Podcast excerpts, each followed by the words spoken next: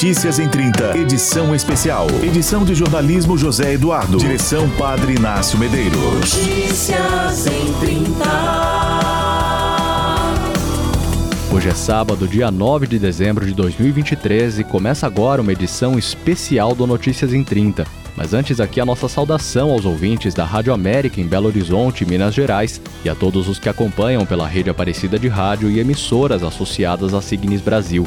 A partir de agora, você acompanha a edição especial Sementes da Utopia, o brotar de uma sociedade restaurativa, que tem a apresentação de Kevin Camada, apoio à produção de Laura Saroa e sonorização de Robinson Bolsoni.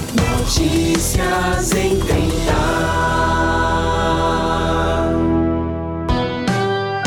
E na edição de hoje você confere. Justiça Restaurativa propõe filosofia humanizada para a solução de conflitos. Campinas, São Paulo iniciou a implantação de modelo em 2019. E ainda, a importância de debater a cultura de paz na sociedade.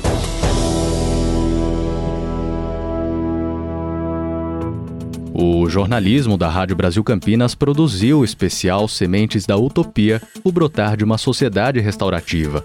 Essa produção apresenta o conceito da justiça restaurativa, um modelo de resolução de conflitos que chegou ao Brasil em 2005. E ontem, dia 8 de dezembro, foi o Dia da Justiça, data que nos remete à importância de um olhar especial para este tema.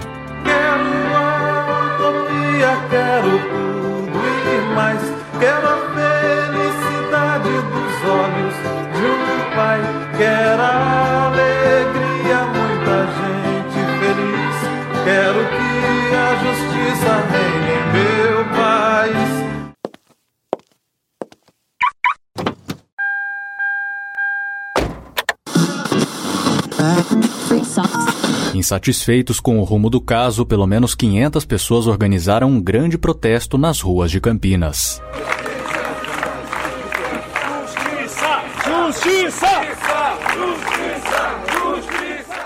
Seja como participante de um deles ou apenas como um ouvinte nas ruas, no seu rádio ou na sua televisão, você certamente já se deparou com um protesto por justiça.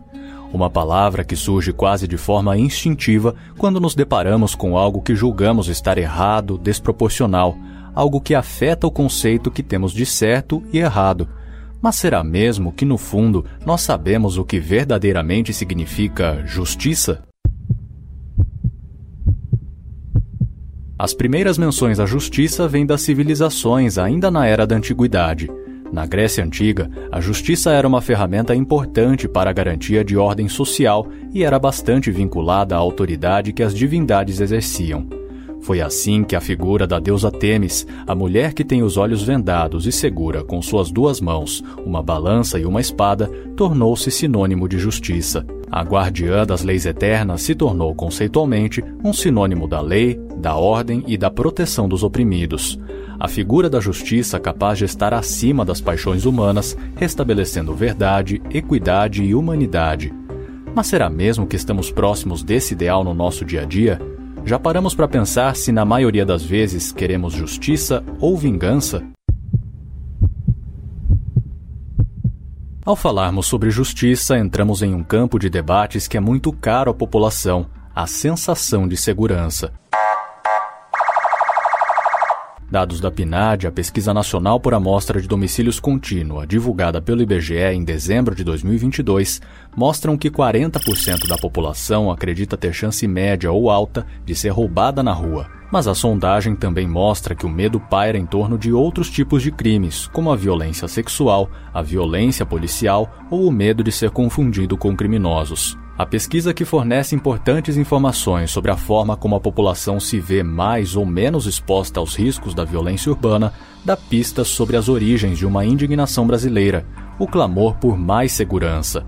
De acordo com a PNAD contínua a sensação de segurança de 2021, quase 90% dos pesquisados se sentiam mais seguros em casa, e a instituição em que menos confiavam era a justiça, com pouco mais de 50% de aprovação. E nós muitas vezes não atentamos que a questão da violência ela é uma questão é, forte, é uma questão que não diz respeito apenas àquilo que aparenta ser a subjacente à violência, questões de cunho social, como, por exemplo, a ausência de distribuição de renda, a ausência de políticas públicas, o Estado está ausente da periferia, o Estado está ausente das comunidades. Você acabou de ouvir o advogado criminalista Emetério de Oliveira Neto. Pós-doutor em Direito pela Universidade Federal do Ceará, Emetério se tornou uma das vozes de uma corrente crítica da própria carreira, a que questiona o fortalecimento de um estímulo à punição, sem considerar outros desafios de cunho social do nosso país. É o que um segmento dos profissionais do direito chama de populismo penal.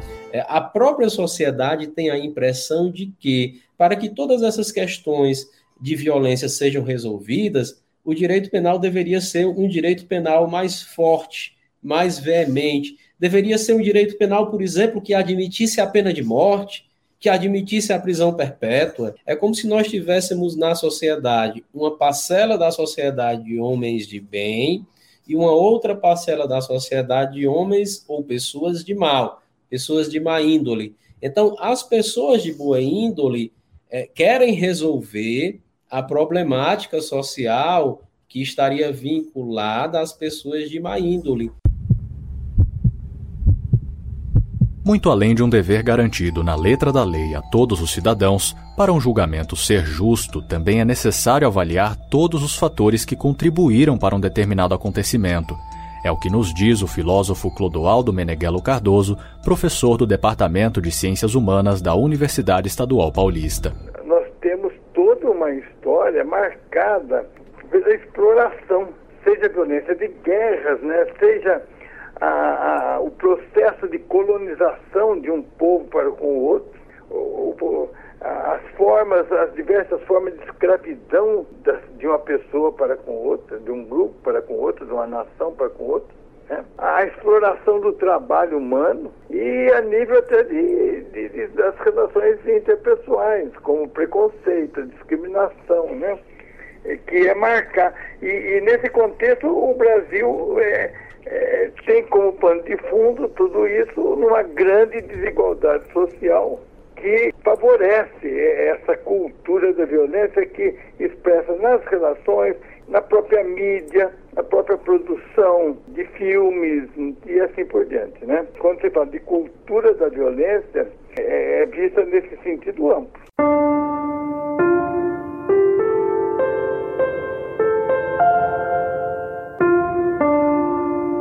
O final da década de 1990 foi marcado pelo horror com a barbárie de um casal que perdeu o filho para um caso de violência.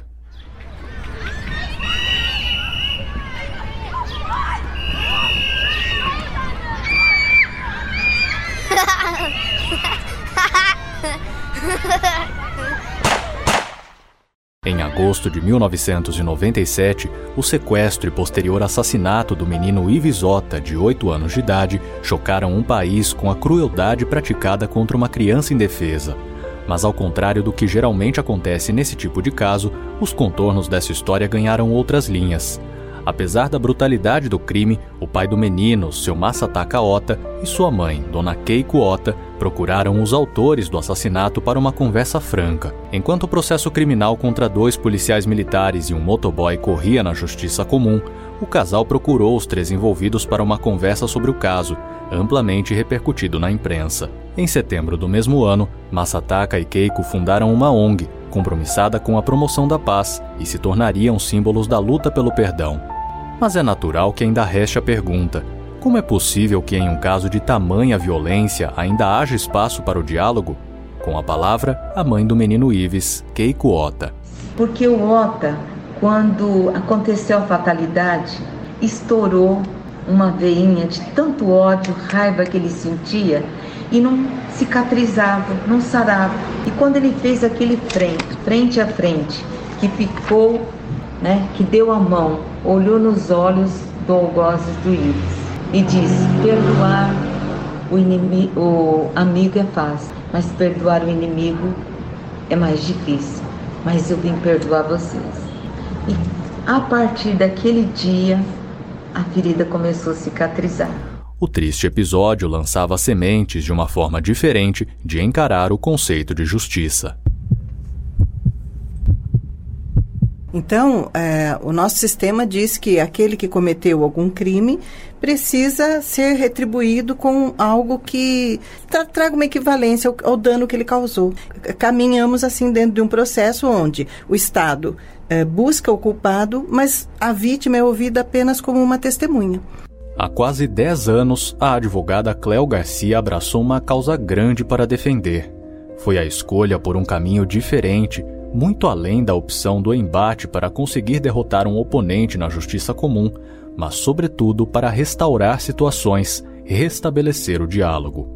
Cleo foi uma das pioneiras no Brasil na chamada justiça restaurativa, que consiste em criar ambientes seguros entre vítimas e agressores em casos de violência, para que haja uma mediação em que se discuta o problema e se tente falar sobre soluções para o futuro. Internacionalmente, o movimento existe desde a década de 1970, com iniciativas que começaram na Nova Zelândia para pacificar conflitos indígenas no país. Entretanto, a realidade também bate à porta. Lidar com o que lhe desagrada muitas vezes é uma tarefa difícil e exige esforço de sensibilização.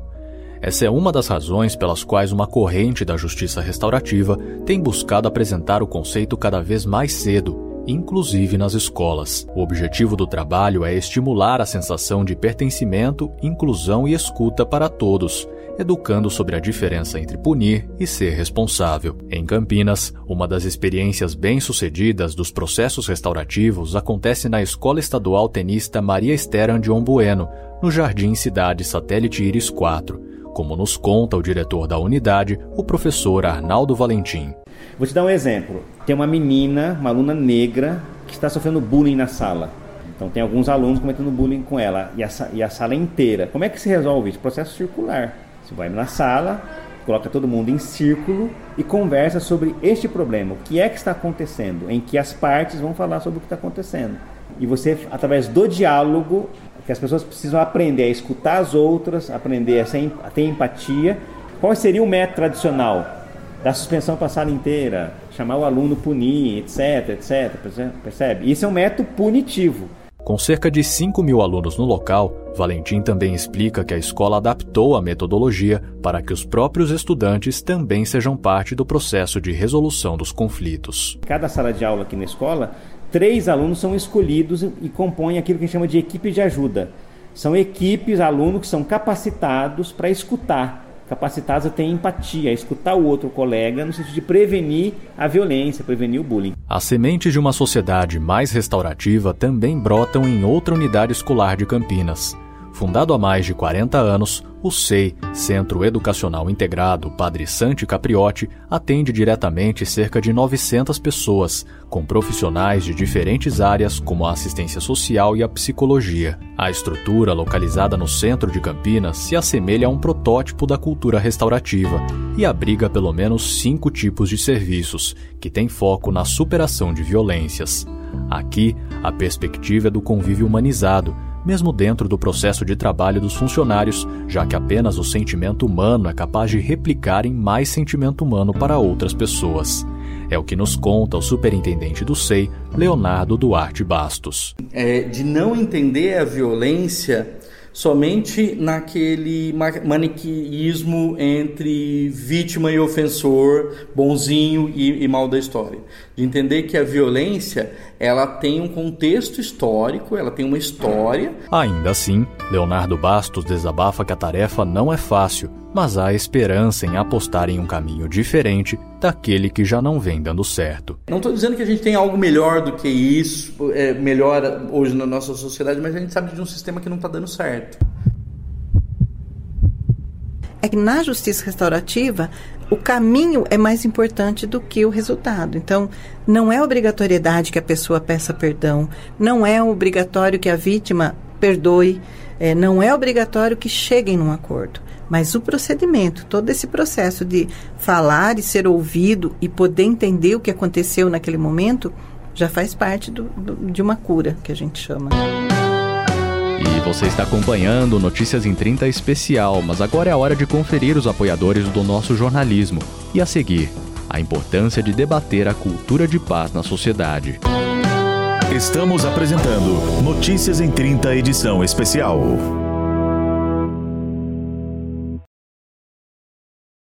Voltamos a apresentar Notícias em 30 edição especial. E nós estamos de volta agradecendo a companhia de você que está conosco pela Rádio Santana em Ponta Grossa, no Paraná, e por todas as emissoras parceiras da Rede Aparecida de Rádio e Signes Brasil. Muito obrigado também a você que acompanha esta edição especial pelas nossas plataformas digitais.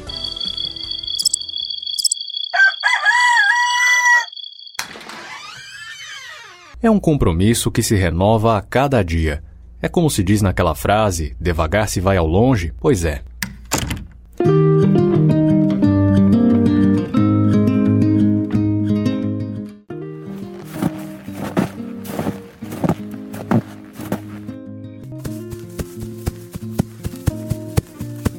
Assim como numa maratona, que começa a passos lentos e que dão espaço a passos maiores e mais rápidos até pegar o ritmo, também é na missão de semear a utopia de uma sociedade restaurativa. Entre muitos facilitadores de justiça restaurativa com quem conversamos, uma frase se repete de forma praticamente idêntica: implantar processos restaurativos é o mesmo que romper com um paradigma, uma missão árdua, especialmente em um dos espaços de conhecimento e de mediação mais rígidos da sociedade o que lida com as normas, regulamentos e instruções que ditam a nossa convivência coletiva.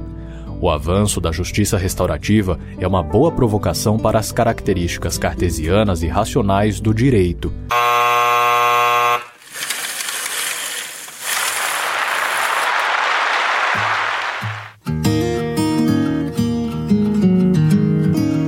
Desafio de romper um paradigma aparece tanto à frente como atrás das cortinas do palco do Poder Judiciário. No Brasil, a primeira orientação para que tribunais adotassem a justiça restaurativa surgiu em maio de 2016, por meio de uma resolução do CNJ, o Conselho Nacional de Justiça. Ainda assim, a adaptação das estruturas e realidades locais é um processo em construção. Na Justiça Federal em São Paulo, por exemplo, ainda não há um espaço específico dentro da estrutura do Tribunal Regional Federal da Terceira Região, na capital paulista. O local abriga o Comitê de Macrogestão da Justiça Restaurativa, atendendo a uma determinação do CNJ. No entanto, o dia a dia dos processos restaurativos fica a cargo de um órgão coligado, o CEJURI, Centro de Justiça Restaurativa, em que muitos trabalhadores atuam de forma voluntária por ainda não haver previsão salarial para as novas funções. O Sejure lida com casos ligados ao ambiente da Justiça Federal, mas também ocorrências em outros órgãos da estrutura federal. Uma das integrantes dessa equipe é a facilitadora Carla Rodrigues, que comenta que a justiça restaurativa ainda é um conceito muito novo do ponto de vista da aplicação. No seu dia a dia, Carla busca aplicar o que chama de nova tecnologia de convivência, principalmente para a prevenção de conflitos. Então, é aprender a viver juntos e compreender que o conflito ele é inerente à convivência humana. É impossível você ser um ser humano e não passar por conflito. Então, o que, que a gente vai aprender? A gente vai aprender que o conflito não é algo a ser evitado. O conflito é uma janela de oportunidade de transformação. Um dos princípios da justiça restaurativa é a preservação do sigilo de todas as partes envolvidas até que o processo seja concluído. Um dos casos que chegou até a Carla foi o do barman Danilo Santos, vítima de uma denúncia caluniosa por ter usado cédulas falsas para a compra de uma peça de carro e também de abuso de autoridade durante uma abordagem policial. Danilo aceitou gravar com a nossa reportagem e contar um pouco da sua história. Quando eu vi o, os dois policiais aquilo ali para mim foi uma foi uma emoção muito forte, sabe? Ali, ali naquele momento. Eu fiquei muito triste pela pela reação que vocês tiveram comigo. Que vocês não, se vocês nem quiseram saber meu nome, vocês nem quiseram saber por que, o que estava acontecendo, entendeu? Então, tipo assim, naquele momento ali, eu estava parecendo um bandido que um dos piores bandidos do estado de São Paulo parecia. Sabe, naquele momento, aquele monte de polícia, aquelas TV, entendeu? Foi durante uma das audiências do caso que Danilo conheceu a Carla Rodrigues, que lhe apresentou como funcionava a justiça restaurativa. Apesar do estranhamento inicial, Danilo seguiu firme até o final dos encontros e realizou duas tarefas, junto com sua rede de apoio emocional, para poder absorver o processo restaurativo. Questionado se perdoa os policiais que cometeram a grave injustiça contra ele, Danilo diz ter aprendido a relevar a situação e que leva o episódio como um aprendizado. Eu, tipo assim, perdoa assim por um lado, né? Tipo assim, que a gente perdoar, a gente não tem esse poder todo de, do perdão, né? Mas, a, mas eu, tipo assim, tipo, mágoa deles eu não tenho nenhuma. Porque foi através disso que me fez ser uma pessoa hoje melhor, né? Hoje eu sou um pai de família, minha casa, minha esposa. Quem também acompanha a discussão da justiça restaurativa de perto são as entidades de orientação da advocacia, uma missão para a Ordem dos Advogados do Brasil, a OAB. Em todo o país, as regionais da OAB têm iniciado um processo gradual, mas contínuo, para formar e estimular a apresentação do modelo da justiça restaurativa.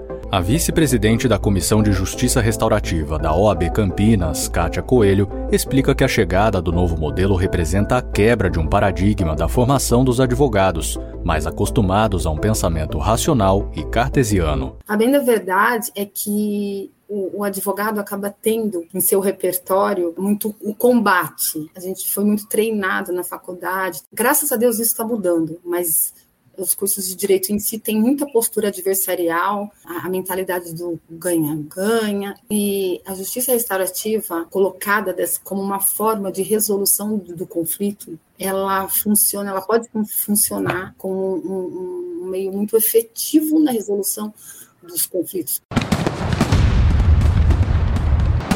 Tão perto, mas tão longe. Tão semelhantes, mas tão diferentes. Como podem os sons que abrem os primeiros segundos dos nossos anos, no 1 de janeiro, e que marcam o Dia Internacional da Paz, serem tão semelhantes aos sons das bombas que ceifam vidas e refletem exatamente o seu oposto, a guerra?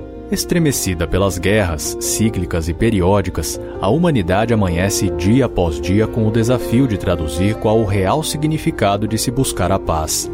O pacifismo, que surgiu no século XVIII com o abade Saint-Pierre, autor do projeto da paz perpétua na Europa, passou pelo filósofo Immanuel Kant e chegou ao século XX com a força do indiano Mahatma Gandhi, parece estar cada vez mais pulverizado em lideranças ao redor do mundo o movimento pacifista ganha força. Ao fazer um convite ao diálogo e ao fim dos conflitos bélicos, convida também a uma pergunta provocativa: como fazer para que todo o esforço se torne realidade? E, principalmente, qual a contribuição que a justiça restaurativa pode dar em favor de uma cultura de paz? Ex-coordenador do Conselho Municipal de Cultura de Paz e criador do movimento pacifista Bandeira da Paz, o professor de Educação Física Lino de Azevedo Júnior é um dos entusiastas da causa na região de Campinas. Estudioso do assunto, o professor aponta que o modelo educacional das escolas precisa ser revisto em favor de um ensino que volte a prezar pela sensibilidade e pela empatia. Eu, como professor, eu e na minha caminhada, caminhada profissional como professor, eu senti que, eu costumo dizer assim, que a educação faliu. O processo formal de educação está falido.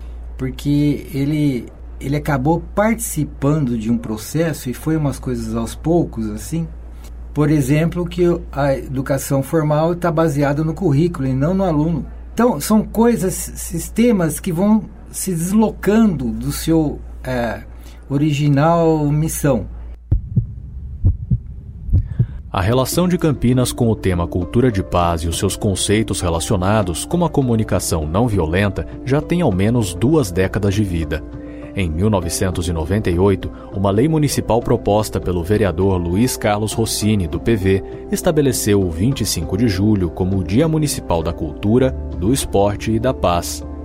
Segundo o vereador, a iniciativa ressalta as diferentes formas como a paz pode ser praticada no cotidiano. A gente tem que aprender a ter uma comunicação não violenta. A gente tem que levar para o ambiente das escolas essa discussão, atividades, eventos que comecem a criar também nas crianças, desde pequeno, essa consciência para um relacionamento pacífico. Para o diretor do Centro Educacional Integrado Santi Capriotti, Leonardo Duarte Bastos, a cultura de paz precisa ser traçada como meta. E eu não entendo uma cultura de paz passiva, onde só não existam conflitos. Conflito faz parte da natureza humana. E quando a gente chegar num ponto em que todo mundo pensar igual, aniquilou a sociedade, porque aí a gente não vai ter criatividade, a gente não vai ter diversidade, e eu acho que é justamente a diversidade que nos enriquece e nos protege, mas a forma de resolver os atritos para construir algo positivo, a justiça restaurativa é uma ferramenta. As sementes plantadas pela justiça restaurativa, por vezes nos solos mais áridos, parecem contar com um tipo de adubo especial. Trata-se da palavra utopia, repetida entre tantas e tantas respostas de quem desafia todos os dias os que insistem em dizer que seria uma utopia. Primeiro uso da expressão, no romance de filosofia escrito por Thomas More, enunciava um não lugar, ou seja, um lugar que não existe na realidade, mas sem nenhuma presunção já é possível dizer que o lugar da justiça restaurativa já existe sim, já brotou e a cada dia finca novas raízes no solo. Como certa vez anunciou Eduardo Galeano, a utopia está lá no horizonte. Me aproximo dois passos, ela se afasta dois passos. Caminho dez passos e o horizonte corre dez passos. Por mais que eu caminhe, jamais alcançarei. Para que serve a utopia? Serve para isso, para que eu não deixe de caminhar.